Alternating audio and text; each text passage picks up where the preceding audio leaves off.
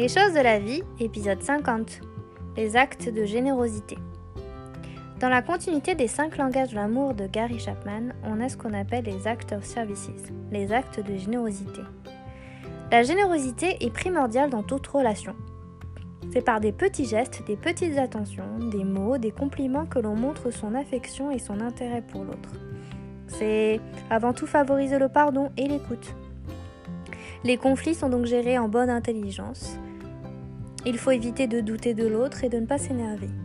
Il faut apprendre à anticiper le besoin et les attentes de l'autre, en essayant de lui faire plaisir, en lui donnant du plaisir. C'est dans les actes et non dans les paroles que l'on mesure la grandeur des hommes. La patience d'un cœur est en proportion à sa grandeur. Alors, soyez généreux.